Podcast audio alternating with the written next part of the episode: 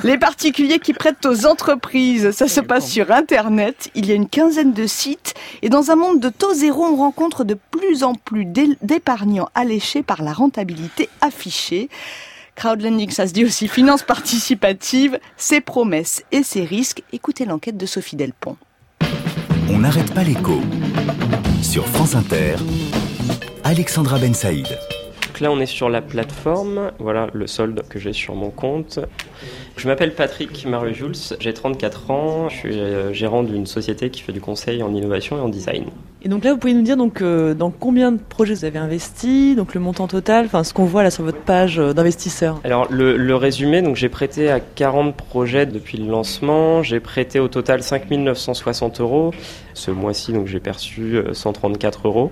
Et donc en fait, j'ai un solde aujourd'hui de 195 euros que je vais réinvestir. Le taux de rentabilité moyen, il est de 6,41, ce qui est plus intéressant que tout ce qu'on peut trouver ailleurs sur des, des placements dits classiques. Oui, mais il faut quand même garder en tête que les intérêts sont soumis à l'impôt, Patrick. Mais enfin, commençons par le début. Le crowdlending, comment ça marche? En gros, on joue le rôle de la banque, donc euh, on se met à X euh, dizaines, centaines de personnes pour prêter à des entreprises. Donc ça veut dire diviser un prêt en plein de petites parts et on dilue le risque en fait entre tous les prêteurs. Je prête à énormément de projets, des très faibles montants. Quel type de projet euh Ça va de l'immobilier à l'ouverture d'un restaurant, l'achat de machines-outils. Il n'y a pas de très commun entre les projets. Ce qui m'amuse en fait, euh, c'est le, projet du coin de la rue, donc euh, le restaurant qui va s'acheter un nouveau four, l'hôtel qui va rééquiper ou qui va faire son ravalement de façade. On parle d'économie réelle. Là, on la touche du doigt. Enfin, c'est les prêts quand on regarde les sujets précisément c'est jamais flou. Enfin, c'est toujours euh, Monsieur Martin cherche à emprunter 150 euh, 000 euros pour refaire la cuisine de son restaurant parce qu'elle n'a pas été refaite depuis 20 ans et qu'il doit faire la mise aux normes. c'est du concret et quotidien. Au niveau du rendement, c'est intéressant aussi. Oui, alors l'autre point, c'est un rendement qui est bien plus intéressant que les autres types de placements. Moi, sur les, les projets auxquels j'ai prêté, ça oscille entre 4 et 9 on se prend vite au jeu en fait. Il y a un côté assez, euh, alors je veux dire ludique, il euh, faut pas se tromper, hein, ça reste de l'argent et ça reste un placement, donc euh, faut pas faire n'importe quoi, mais on se prend rapidement au jeu. Et après, je pense qu'il y a des, enfin c'est comme pour tout, il y a des profils d'investisseurs qui mettent de l'argent sur trois projets. Moi, ça n'a pas été mon choix. Et je pense que prêter à peu de projets, c'est le risque le plus grand qu'on puisse prendre.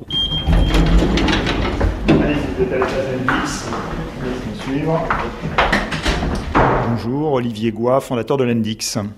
C'est une plateforme de prêt aux PME. Comment ça fonctionne? C'est très simple, ça permet à des investisseurs privés et institutionnels de prêter en direct de l'argent à des entreprises. On s'est créé au mois de septembre 2014, on a fait notre premier prêt au mois d'avril 2015 et depuis on a prêté 33 euh, millions d'euros euh, à une grosse centaine euh, d'entreprises de toute taille et c'est une croissance d'à peu près 30% par mois, donc très très dynamique. Les taux, ils vont de 4 à 9% sur des durées qui vont de 3 6 mois, des durées courtes jusqu'à des durées qui vont jusqu'à 7 ans et c'est vous qui choisissez en tant que prêteur particulier là où vous avez envie de prêter. Donc vous pouvez déjà cibler le rendement qui vous intéresse en fonction du risque qui vous intéresse. Bien évidemment, une entreprise qui emprunte à 9% est une entreprise plus risquée que celle qui emprunte à 4. Donc c'est vous qui faites votre propre mix.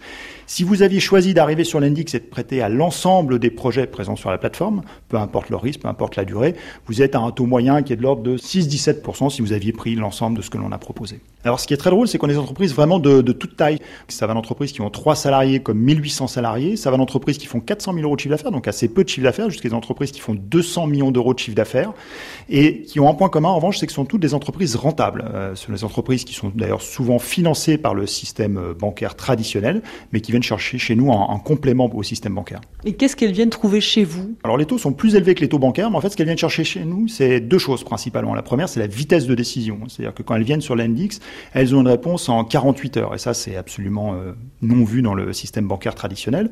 Et la deuxième chose, elles viennent emprunter en confiance. En confiance, ça veut dire quoi? C'est-à-dire que quand on fait un prêt à une entreprise, on fait un prêt sans demander de caution, garantie, euh, covenant euh, ou clause technique compliquée. Donc vraiment, on analyse l'entreprise et à partir du moment où on fait confiance, l'entreprise obtient son argent et son prêt. Quel est le taux de défaut de l'Endix? Alors pour l'instant, sur 120 et quelques projets, on n'a que deux projets qui à un moment donné ont présenté un retard de paiement dans une échéance.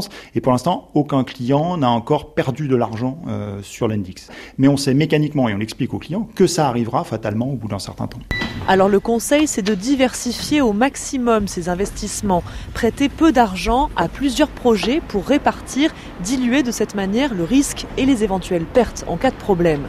Et maintenant, comment sont contrôlées ces plateformes? Eh bien, c'est le rôle de l'ACPR, l'autorité de contrôle prudentiel et de résolution. Je vous y emmène, c'est à Paris, dans le 9e arrondissement, et Marc Begri y est chargé de la protection des investisseurs. Quand vous prêtez de l'argent sur une plateforme de financement participatif, votre placement n'est bien entendu pas garanti. Et pourquoi bien entendu?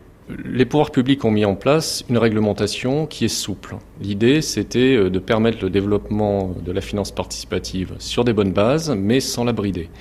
Donc d'un côté, il n'y a pas eu d'obligation de conseil ou de mise en garde telle qu'en ont d'autres acteurs du secteur financier, mais en contrepartie, pour limiter les risques pour le grand public, il y a eu l'instauration des fameux seuils.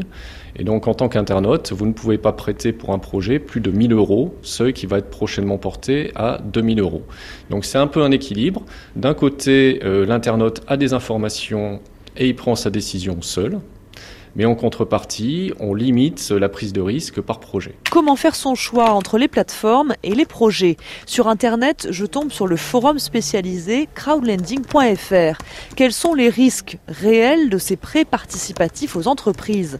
Écoutez la réponse de Mathieu Georges, c'est lui qui pilote ce blog de conseils financé par toutes les plateformes de crowdlending. Ah, il ne faut pas se le cacher, les risques sont très importants puisqu'aujourd'hui, un prêteur euh, qui prête à une entreprise, il peut tout perdre. Si cette entreprise fait faillite, par exemple, et que ce prêteur investit 100 euros ou 1000 euros, il aura très peu de chances de revoir son argent.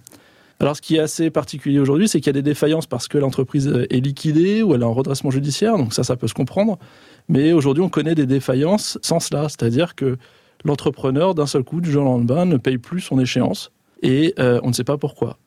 On a même des prêteurs, par exemple, qui se sont rendus euh, dans une librairie qui ne paye plus depuis deux mois pour se rendre compte si la librairie était toujours ouverte. Et oui, elle était toujours ouverte.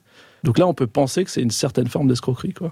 En France, euh, que représente le crowdlending euh, en millions d'euros? Alors aujourd'hui, c'est un tout petit marché puisqu'il représente, euh, là, on devrait finir le mois d'août à 45 millions d'euros. Au regard des 80 milliards ou 100 milliards de financement des entreprises en France, c'est une goutte d'eau. Et c'est un marché qui, là, au cours de l'année, fait x3 par rapport à l'année dernière. Aujourd'hui, il y a une quinzaine de plateformes actives.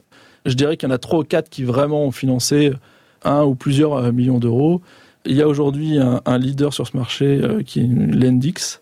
Il y a la première plateforme qui fait toujours partie des leaders qui s'appelle Unilend. Et il y a les nouveaux acteurs qui commencent à grossir comme euh, Crédit.fr par exemple ou Lendopolis qui appartient au groupe KissKissBankBank. Et après, il y a une multitude de, petites plateformes qui font euh, des collectes tous les mois mais qui sont loin d'atteindre le seuil de rentabilité. Pour vous donner une idée, le seuil de rentabilité d'une plateforme c'est 100 millions d'euros financés chaque année. Quand je vous disais tout à l'heure que le marché fait euh, les 45 millions euh, sur euh, les 8 premiers mois de l'année, ça veut dire qu'il est clair qu'il n'y a aucune plateforme aujourd'hui rentable. Donc elles vivent de levée de fonds. Est-ce qu'il pourrait y avoir vraiment une place importante, voire qui pourrait à terme inquiéter les banques dans le financement de l'économie réelle? Je ne suis pas devant. Après, inquiéter les banques, je pense qu'on en est encore assez loin. Si déjà le crowdlending pouvait représenter 10 milliards ou 15 milliards par an, ça serait déjà pas mal pourquoi ça ne fonctionnerait pas si euh, les plateformes euh, jouent leur rôle, choisissent bien les dossiers, qu'il n'y ait pas beaucoup de défauts. Encore une fois, c'est, à mon sens, c'est vraiment le taux de défaut qui va faire que ce marché se développe ou pas. Les particuliers qui prêtent aux entreprises, ça s'appelle le crowdlending, un petit marché en pleine croissance. C'était le reportage de Sophie Delpont. Tous les samedis, à partir de 9h, on n'arrête pas l'écho. Alexandra Ben Saïd.